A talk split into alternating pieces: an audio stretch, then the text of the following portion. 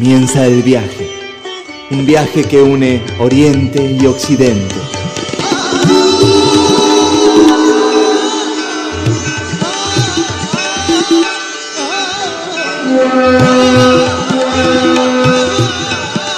Un viaje lleno de magia y lleno de significados.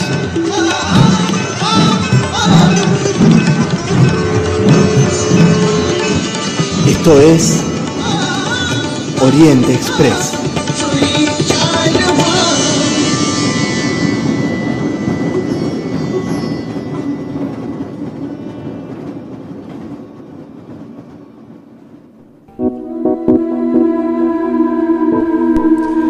Buenas tardes a todos, bienvenidos a una nueva emisión de Oriente Express, el programa que une Oriente y Occidente. Hoy les vamos a proponer un viaje, un viaje distinto, un viaje a través de, de la India rural, pero bueno, no me quiero adelantar, antes vamos a hacer la presentación formal. Bienvenido, Adrián. ¿Cómo Hola, estás? ¿Qué tal Germán? ¿Cómo estás? ¿Cómo están todos? Bienvenidos a este viaje. Eh, como siempre, los vamos a invitar a participar de este viaje, a contarnos experiencias, a contarnos o proponernos nuevos rumbos a través del número de teléfono de la radio que es 482-3215 o a través de nuestro mail que es eloriente.express con doble s, eloriente.express arroba gmail.com eh, para dejarnos mensajes, opiniones, inquietudes.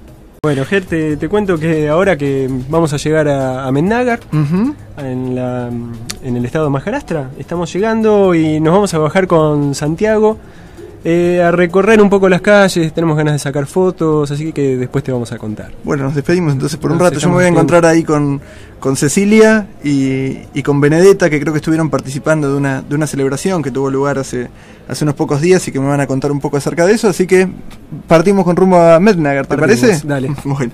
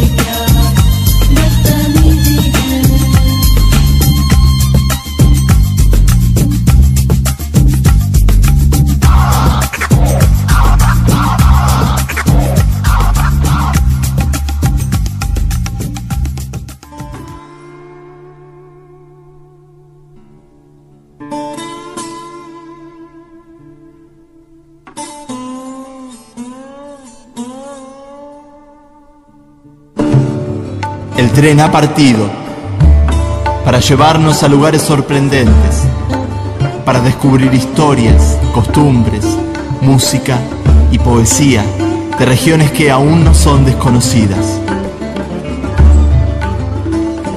Subite al Oriente Express.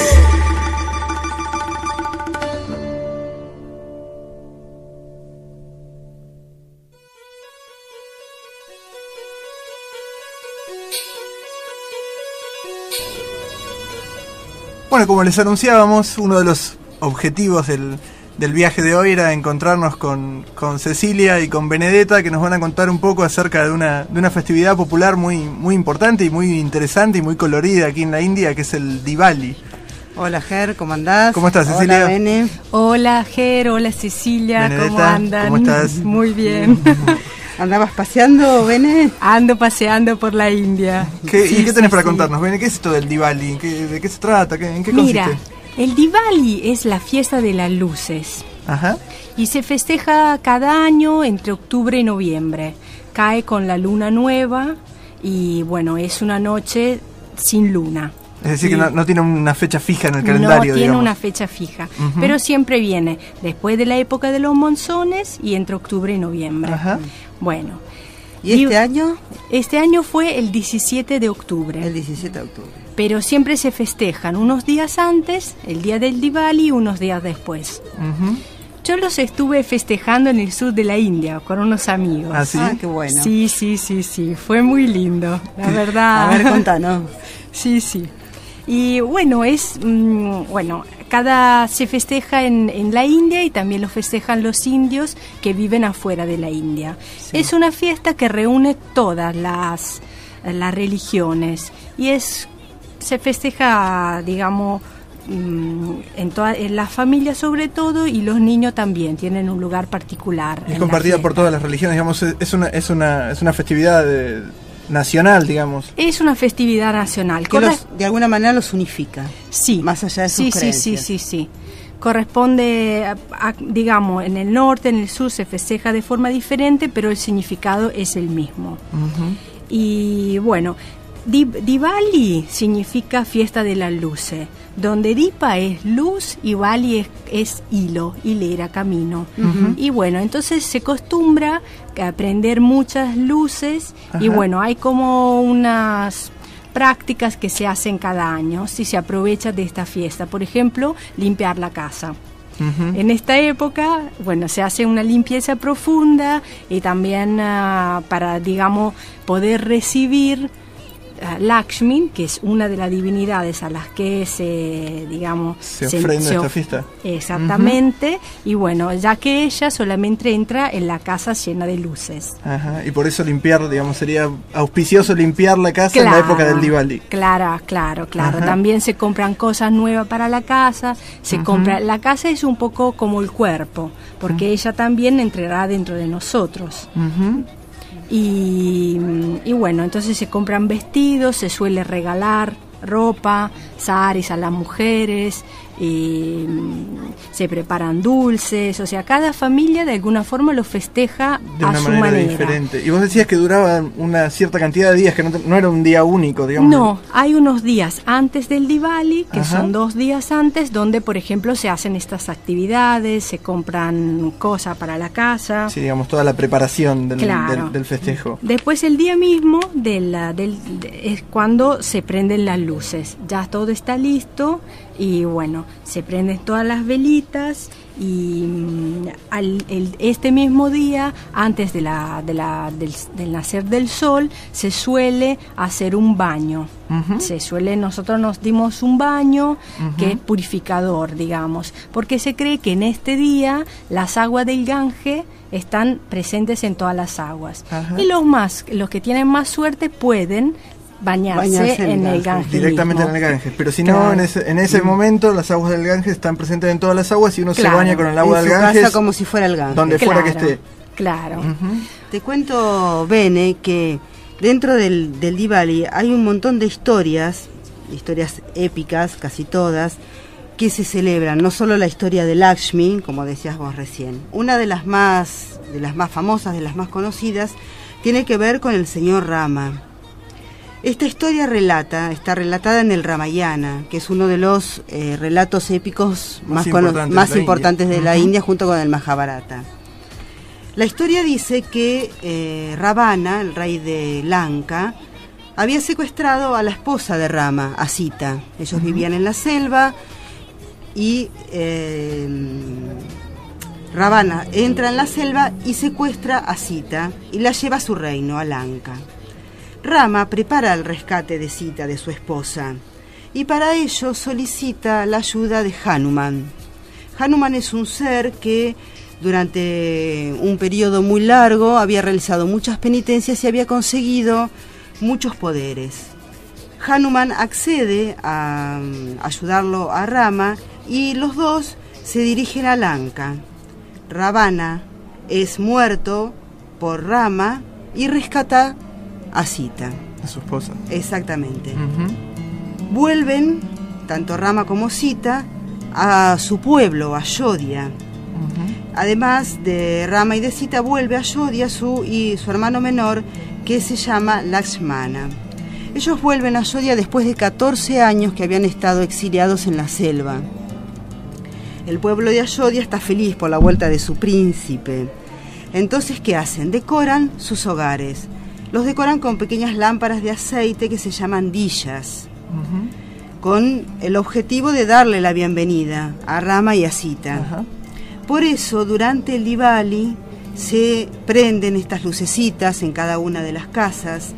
Esto tiene el sentido de la luz que triunfa sobre la oscuridad. Cada lamparita significa esto, el triunfo de la luz sobre la oscuridad, la victoria de la sabiduría de Rama sobre la ignorancia de Ravana.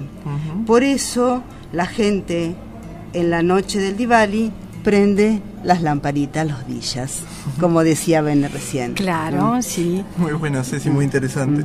Sí, sí, sí. Y es de verdad muy hermoso porque además de decorar sus propias casas, todos los templos están decorados de una forma muy especial en estos días. Y por ejemplo, los templos de Bombay son muy, muy, muy bonitos. Y, hay, y también se suele, además de poner flores frescas, hojas y de decorarlo como nunca, mm, las mujeres y los niños en esta época suelen dibujar rangoli afuera de sus propias casas, afuera de las tiendas. Los rangolis nosotros somos, es lo que nosotros conocemos con, como em, mandala, Ajá. que son estos dibujos que se Sí. hacen con arena, en este caso se hacen por ejemplo con arena de arroz y pigmentos colorados. Claro. Y en la época del Diwali se suele hacerlos también con flores y decorándolos con estas lucecitas, con estas lamparitas.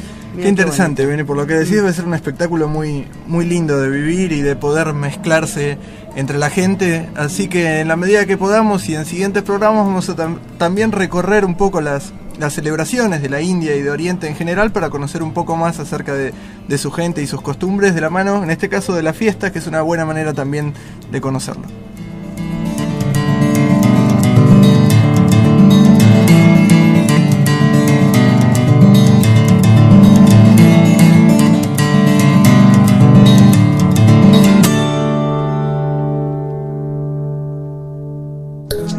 ¿Qué sabes de la India? Yo me imagino como una experiencia, como un lugar así, como que tiene algo medio mágico, no sé, como me imagino que sería, no sé. Esto es Oriente Express.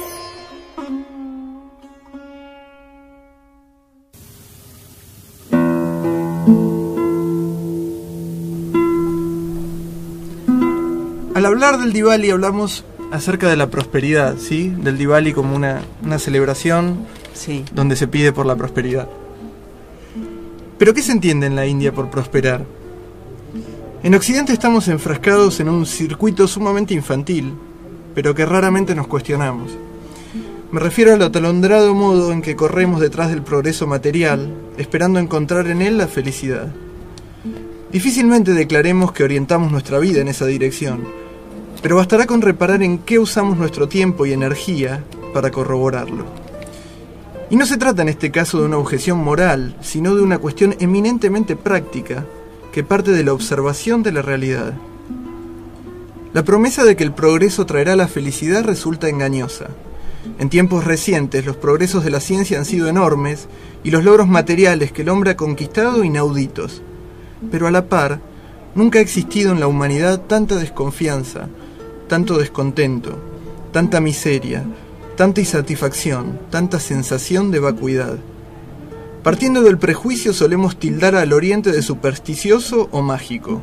Me pregunto, ¿no es más mágico el pensamiento de Occidente, que pretende dar un sentido a la vida poseyendo más o mejores objetos, o dando vida a nuevas y siempre provisorias e incompletas explicaciones acerca del funcionamiento del universo a través de la ciencia?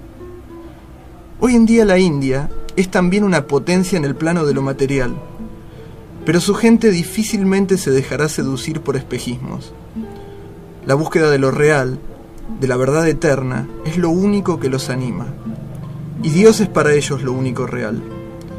Bienes materiales, lujos, placeres o las inacabables disquisiciones de la mente saben que nada de eso los acercará a su objetivo. La felicidad se encuentra en otro lado. No perseguir las cosas del mundo no significa renunciar a todo y vivir en completo ascetismo, sino tener una actitud signada por el desapego. Un hombre en la India puede incluso ser poseedor de una gran fortuna material, eso es irrelevante. Lo importante es que no se transforme en un esclavo de los bienes del mundo, que no lo mueva la ambición por tener más ni el temor por perder lo que acumuló, sino únicamente el amor y el anhelo de Dios. Parecerá paradójico, pero en el Oriente quien pida a Dios prosperidad no espera recibir algo, sino por el contrario, espera que Dios le quite. No quiere acumular, sino resignar, pues prioriza perder en este mundo ilusorio para ganar en el de la realidad.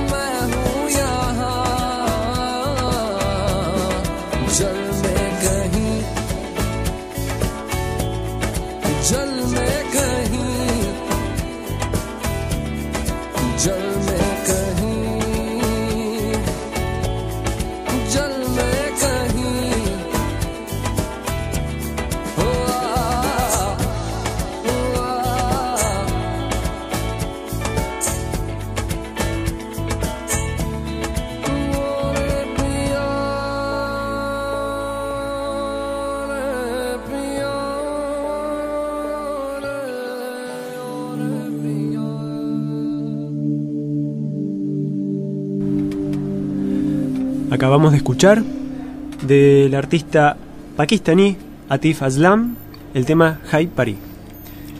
Y bueno, hola, bueno, Santi. Hola, ¿qué tal, Adrián? ¿Qué tal, Elena? ¿Cómo andás? Elena, te queríamos contar que acabamos de eh, recorrer No sabes lo que fue. el pueblo de Amendágar. es increíble.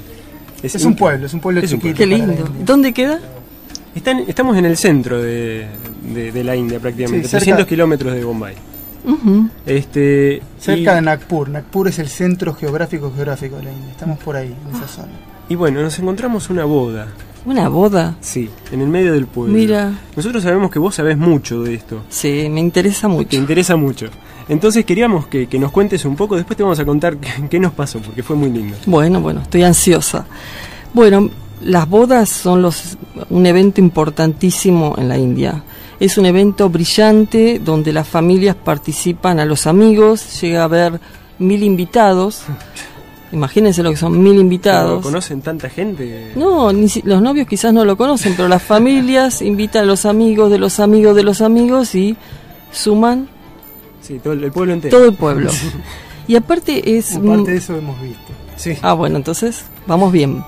Eh, las tradicionales etapas, tiene tradicionales etapas. Por ejemplo, una es el compromiso, otra la celebración de la música, se llama otro evento, otro la boda y después la fiesta final de matrimonio. Ajá. Ahora, ¿cómo la- nos dan? La boda y la fiesta final del matrimonio, ¿qué diferencia tienen? Y hay una gran diferencia. En la fiesta final de matrimonio, los novios pueden bailar, divertirse con los invitados. Ah, pero no es la, no es la ceremonia de... Está bien, está bien, nada más. Es- Mm. Yo para ubicarme con lo que vimos. Dale. Muy bien. Entonces comenzamos con el compromiso. Bueno, primero, ante todo, ¿cómo me doy cuenta en la India que el que en una en un barrio hay un casamiento o una boda? Ajá.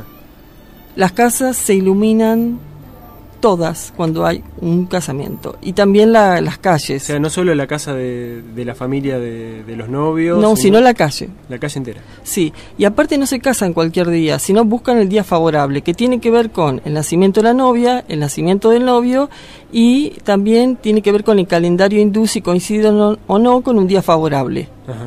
Por eso hay fechas en la India que se, hay un montón de Con calles razón, iluminadas, Con razón. o sea, vieron algo... Fuimos, Sí. a, fuimos por ahí y de pronto en el local de en el local de, de ropa estaba todo el mundo comprando esa ropa y me dicen no esto es para una boda no esta gente también está para una boda vamos La por la calle claro. una procesión tocando música todo vestido como de, de, de O granaderos es época. naranjas Estamos en la época. Estaban en- increíble con razón yo digo qué pasa se casa todo el mundo es un pueblo chico Bueno, el- la etapa de- del compromiso en realidad es simplemente las familias se reúnen, es algo íntimo y la, digamos la organiza la familia de la novia, donde le hace regalos de, de dinero, rupia, es la moneda de, de la India, dulces, joyas, este, y es simplemente eso, un intercambio de anillos. Y después, bueno, viene la fiesta de la música, que es la fiesta de las mujeres, o sea, como acá tenemos despedidas, también en la India Ah, es la despedidas. Es la previa. Pero es muy particular. O sea, las mujeres se reúnen, cantan, danzan y le hacen tatuajes Ah, en henna. Si lo vieron ustedes, Sí. sí. Eh, Sí, también tatuajes, se ve en la película que vimos En- la boda en también. película de la boda. eh, tatuajes en todos los brazos y cuanto más complejo es el tatuaje, es la persona, la mujer más cercana de la familia. Bueno, y los hombres también tienen su fiesta. Hacen en alguna terraza, ponen música a todo volumen, la llena también de, de- luces y cantan. Este, después, a la mañana siguiente, hacen un ritual, tanto a los hombres como a las mujeres, que una señora casada y también mayor, con unas hierbas, va untando los, los pies, rodillas, codos, hombros y la cara individualmente a cada uno de los novios, este, como para que tengan buena suerte Ajá. y además eh, buenos augurios y se hacen con aceites de mostaza o un polvo llamado Bamilian. Y como la novia queda muy hermosa, después le hacen otro ritual más, que es el ritual para que no le tengan envidia porque está tan hermosa. Bueno, y llegado a este punto ya ten- tendría que ser la, la boda, ¿no? Sí, ya llegamos a la Mucho boda. preparativo. Bueno, para este entonces se conocen Sí, sí. Ah, tienen Sí. encuentros. Sí, y eso. sí, o sea, se estos fueron conocen. varios, varios días de preparativo donde ya los novios se encontraron. se- Los novios se conocieron ya, se comprometieron. Ajá.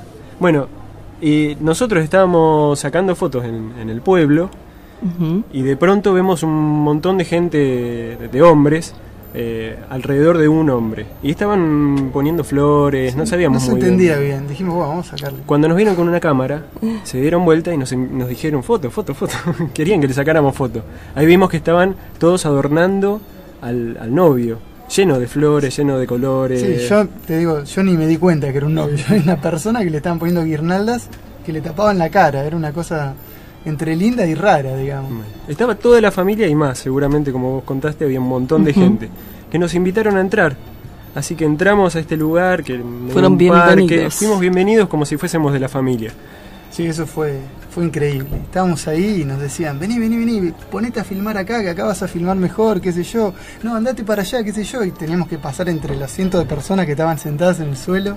Y era justo, justo el momento en donde el novio, ahí entraba el novio, se sentaba en el, en el sillón a esperar a la novia, en el trono. Eh, y bueno, estuvimos en toda la espera, viendo que la novia llegaba y después una ceremonia que seguro vos nos vas a poder contar un poco mejor que, Mm, lo que- cómo, cómo lo- se, se O desarrolla. sea, ustedes vieron una, una comparsa con música Sí. que acompañaba al novio bailando Sí. y él iba en, un, en algunas ocasiones también van en algún carruaje o en un caballo blanco. Los novios van vestidos siempre de color claro y llevan un turbante. Sí. Y un turbante. eh, bueno, las novias en cambio este, se visten de rojo en señal de felicidad, prosperidad, em, nada que ver con nosotras las mujeres de Occidente, ¿no? Usamos el tradicional blanco. Este, bueno, y ahí viene la, la ceremonia que en realidad están sentados los dos, eh, él la recibe en el trono de al lado y ella se muestra tímida, eso es muy común, es mal visto que la mujer mire al hombre, al novio, simplemente ella eh, mira la, la fiesta que se realiza donde están comiendo unas, eh, unas, este, unas comidas y bailan. Las comidas que después en el, en el vagón... en Vamos el- a degustar. Vamos Ah. a degustar hoy, vamos a Las degustar. delicias. No, pero nos invitaron a comer ahí. Nos dijeron, Uh, chicos, qué por favor, bueno. a comer, qué sé yo. Nosotros no sabíamos cómo decirle, ¿viste? No sabíamos no sabíamos ni siquiera qué era la comida, ¿viste? Pero bueno, no se Pero puede fue- despreciar. Fue hermoso, No, fue, no. fue como si como si fuéramos de la familia. Fue un momento muy lindo. Mirá Así que bueno, estamos empezando a conocer los- estas eh, ceremonias de, de la India que son muy particulares, llenas de color, llenas de, de- de gente, magia. Y bueno, seguimos nuestro viaje. Ah, no, que me quedé con la duda. Y al final, ese pañuelo que colgaba. Eso. ¿Qué era?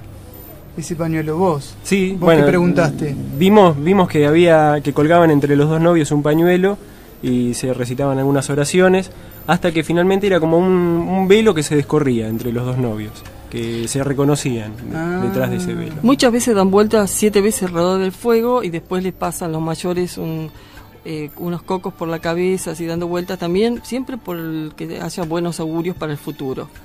Ajá. Este, eh, y después se van con la familia del novio y la, la media asustada un poco la novia y le dan una gran bienvenida en la casa después de la fiesta y después se hace una fiesta final días posteriores donde bailan los dos novios que ya se conocieron un poco más. En resumen, días y días de fiesta, Fiesta mucha Y familia, felicidad. muchos amigos y felicidad. Cuando te dicen Oriente, ¿en qué pensás? Oriente, eh, mucha, mucho verde, mucha naturaleza. No me imagino eh, mega ciudades, me parece rarísimo imaginarme lo que hay ahora. Oriente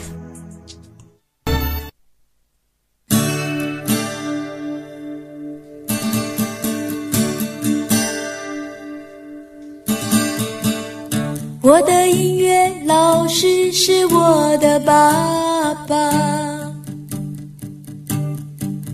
二十年来他一直待在国家工厂。 妈妈以前是唱评剧的，她总抱怨没赶上好的时光。少年时我曾因唱歌得过奖状啊，我那两个妹妹也想和我一样。十七岁那年离开了家乡沈阳，因为感觉那里没有我的梦想。我一个人来到陌生的北京城，还进了著名的王昆领导下的东方。其实我最怀念一笑的那段时光啊，可是我的老师们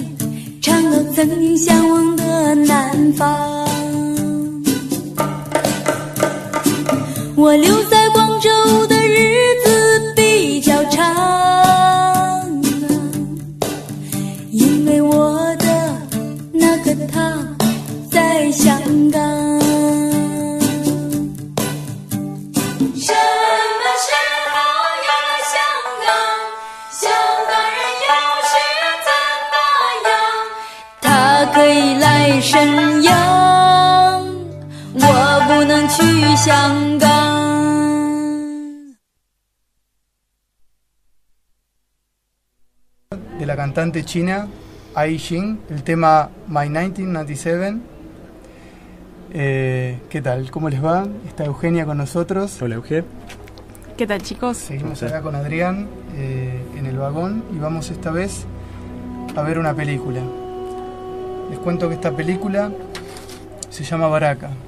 Es una película documental. Fue rodada en el año 1992, dirigida por Ron Fricke. Y, y bueno, tiene bastantes particularidades esta película. Fue rodada en 70 milímetros, no 35 como, como la mayoría de las películas, y una cámara controlada por computadora. Eh, ¿no es Sí, cierto, que, Adrián? que esto da mm, como resultado unas imágenes de una realmente impresionantes, con una belleza que emociona. Eh, Una nitidez, una calidad.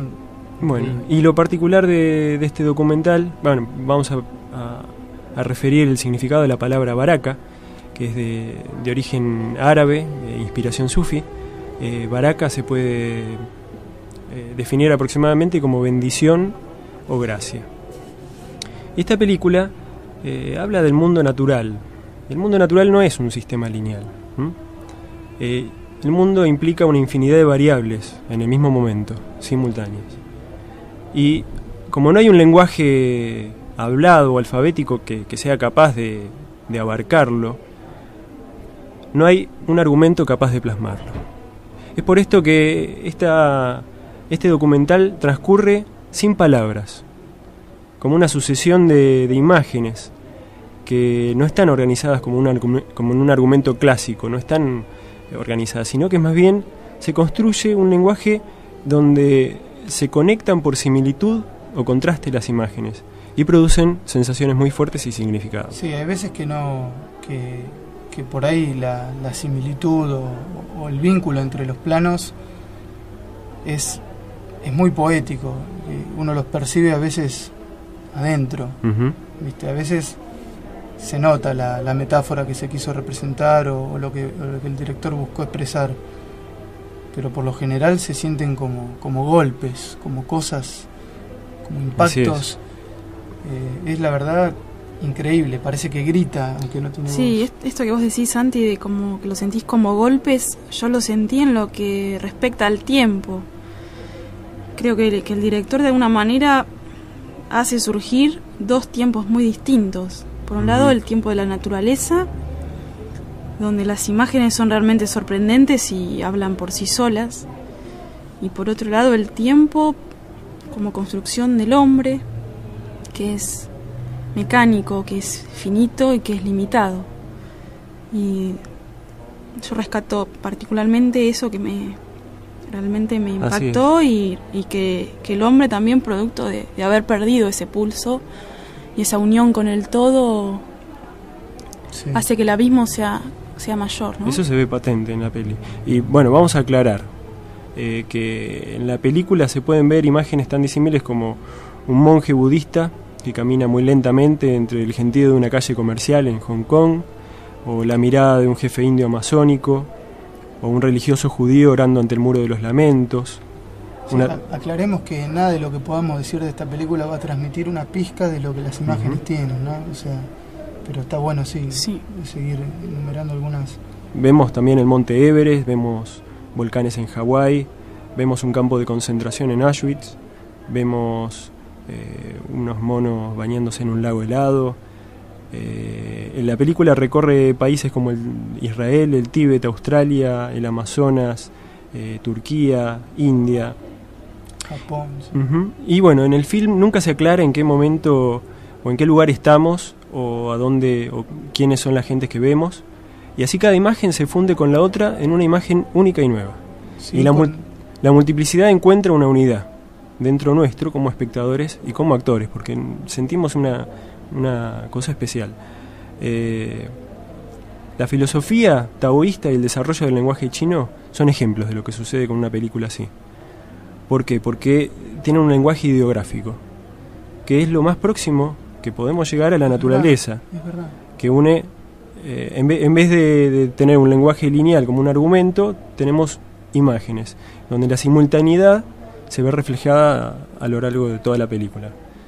Es un rosario de imágenes que compone en nosotros una noción que oscila entre el asombro y el reconocimiento de lo familiar. Y esto no sucede por encontrarnos con, con escenas conocidas, sino a menudo sucede cuando se encuentran las imágenes más diferentes, pero que cobran sentido como partes integrales de la creación, donde todo está hecho del mismo material, la gracia de Dios.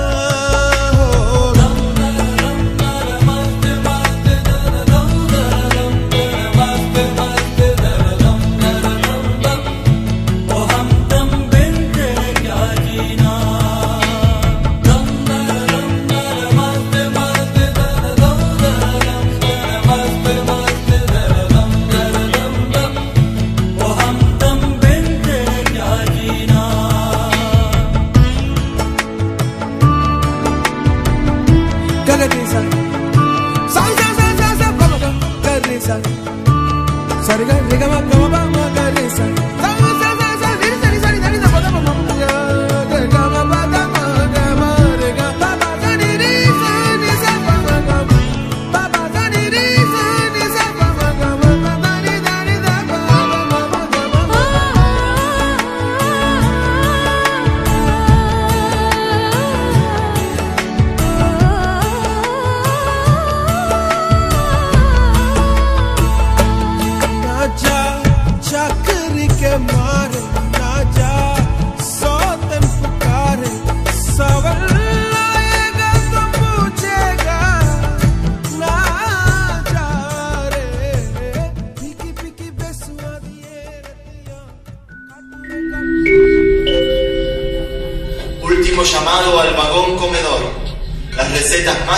del Oriente ya están servidas.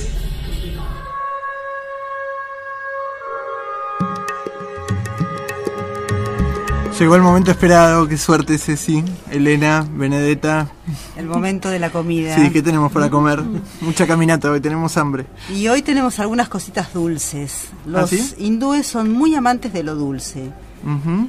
Habitualmente lo comen en sus casas y los preparan en forma bastante especial para las festividades, para las Sí, celebraciones. eso te iba a decir, ya que estuvimos en fiestas hoy, en bodas, Exactamente. estaría bueno hacer un repaso de qué, de qué se come en esos lugares, que es parte del atractivo de cualquier fiesta, ¿no? Sí, ni el Diwali ni las bodas son la excepción en el gusto de lo dulce para los, para los hindúes. Pero como ya hemos charlado un montón de veces, bien sabes que para ellos la parte alimenticia no va separada de lo que es lo más trascendente o el significado más profundo que tienen las celebraciones. Hoy contábamos que en el Diwali está presente la historia de Rama, la historia de Lakshmi. Para ellos el cuerpo físico y la mente es solamente una parte del ser humano. Ellos están preocupados por algo más infinito, puro y eterno, que está más allá del cuerpo y de la mente. Esta preocupación igual no les, no, no les quita el gusto por la comida, ni les quita el gusto por, por las cosas dulces como en este, como en este caso. Había una historia muy linda que, que me estabas comentando, Benner, hace un ratito. Sí, viste, hablábamos del Diwali y así que después de la noche del Diwali en el que se cree que la que Lakshmi entra en cada casa llevando prosperidad y salud, viene el día de Anakuta, que significa monte del alimento. Y en algunas tradiciones también es el principio del año nuevo. Si Sí. querés ver algo realmente espectacular, tenés que ir a Varanasi. Y en esta ocasión, en el corazón sagrado de la ciudad, o sea, en los templos de Shiva y de Ana y de Annapurna, se hacen unas montañas Sí. de granalla y de dulces. Ah. Pero una montaña de verdad. Annapurna, de hecho, es, son una serie de pico del Himalaya y en, en sánscrito se puede traducir como diosa de la cosecha. Y en la tradición hindú, Cecilia es la diosa de la comida y de la Y de cocina. la cocina, bueno, muy bien. Sí, vamos entonces a, a convocarla Vamos a degustar un poco, y que nos pase algunas recetas. Ahí está. Bueno, dentro de los dulces, los ladus son uno de los más importantes, es uno de los dulces más conocidos en India. Son unas pequeñas bolas de sémola condimentadas con castañas de cayú y pasas. Mm. Otros de los más Ricos. Mm, sí. Les gusta mucho lo dulce y lo hacen muy dulce. Los payasams son esenciales también en, en toda mesa del Diwali. Estos son unos bocadillos de dulce que deben su sabor distinto al azúcar que usan. Es un azúcar muy poco refinada, que no es tan dulce como el azúcar refinada que usamos nosotros y es más terrosa. Estos payams los condimentan, sobre todo los payams más simples, que son de leche y de arroz, los condimentan con cardamomo, azafrán, zanahorias o castañas de cayú y arriba les derriten bastante cantidad de mantequilla. Rico también, Ceci, y, y- y no, Y no, no muy liviano, si te iba a decir. pesaditos. Lo único que con tanto dulce es como que necesitaría tomar, Una bebida. tomar ¿Algo algo, fresco? sí. Pensaba, una bebida que vendría bárbaro sería el lassi. Es A una ver. bebida que tiene que ver mucho con la ayurveda porque facilita la digestión de los alimentos y para eso normalmente se sirve entre plato y plato o entre lo que estamos Sí, comiendo. en este caso vendría bien después de todos estos dulces, algo para dulce. facilitar la digestión. Y es recontra fácil. Es una porción de yogur, Ujú. tres partes de eh, agua helada, azúcar, especies y cualquier este, fruta, mango, plátano, todo bien triturado. Sí. Y ya está. Y nada más. Y es exquisito. Qué rico. Y refrescante. Y refrescante. O una limonada. Esa es otra opción. Bueno, para ya que acabamos de tomar algo refrescante, vamos a comer algo dulce para terminar. Otro de los dulces más conocidos se llama burfi, que es un dulce hecho con leche y azúcar que condimentan con coco o pistacho Arriba derriten un poco de mantequilla, se, se la colocan y después hacen como grandes planchas que lo cortan de diferentes formas. Está bien, podemos hacer un esfuerzo por honrar estos Buffy que la verdad que están deliciosos, Ceci. Como Bueno. siempre, muchas no, gracias, Ceci. con un un momento. chai muy caliente. También, con También, un ¿por qué no? Muy bien, gracias. ¿Cuál es para vos la diferencia entre Oriente y Occidente? Me imagino a Occidente como algo más efímero y más eh, superficial y a Oriente lo imagino como algo mucho más espiritual que Occidente.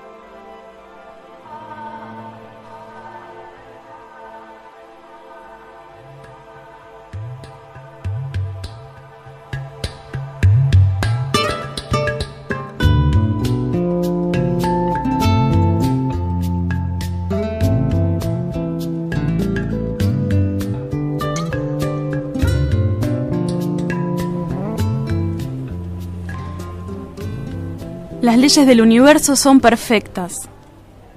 Están hechas pensando en nuestra individualidad. Podemos retrasar las consecuencias un poco, y a eso llamamos nuestra libertad. Querido amigo, no fomentes tu libertad sobre el dolor de los que están a tu lado. Piénsalo dos veces. No lastimes a nadie. No busques que tus deseos sean saciados. En esta travesía uno tiene derecho a ser feliz, también todos los demás.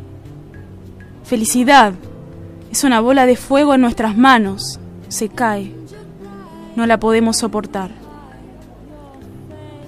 No corras amansando fortunas, eres poseedor de un palacio de belleza sin igual. Debes estar preparado todo el tiempo para recibir al único invitado, el más especial. El mérito no es mío. En este laberinto caminaría a tientas si tú no iluminaras el camino. Tú tiras la red y por muchos años esperas paciente. Nuestro mérito es cumplir el destino. No diluyas el vino con el agua de colores solo porque tienes miedo a embriagarte. No puedes servir a dos amos a la vez. Él quiere estar seguro. Debes ser temerario. Él guarda sus tesoros bajo siete candados. Serán tuyos cuando no tengas más para darle. Los amantes descalzos no buscan las llaves, solo quieren complacerlo y estar a su lado.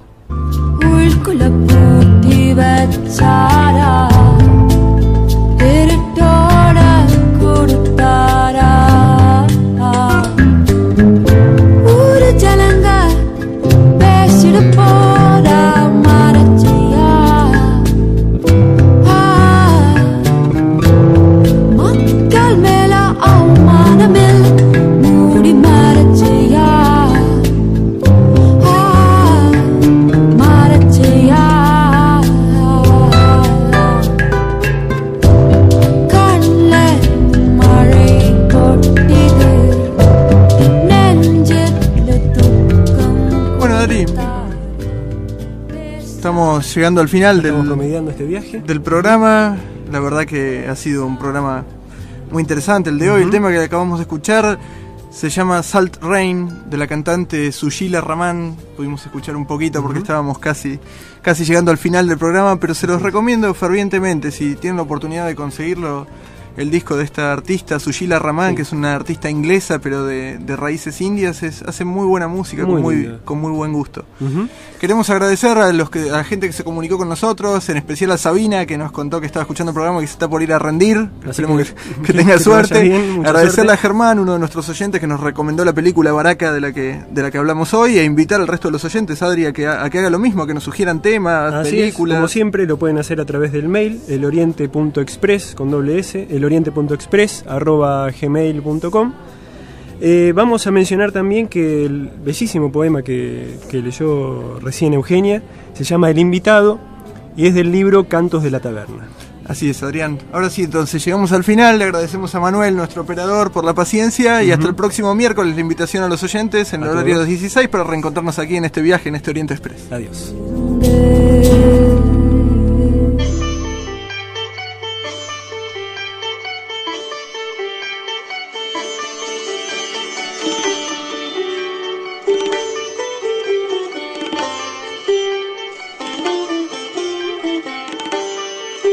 Termina el viaje. El viaje que une Oriente y Occidente.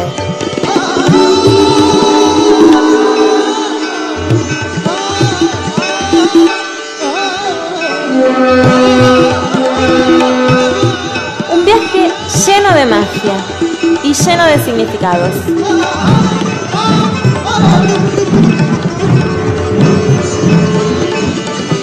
Esto fue Oriente Express.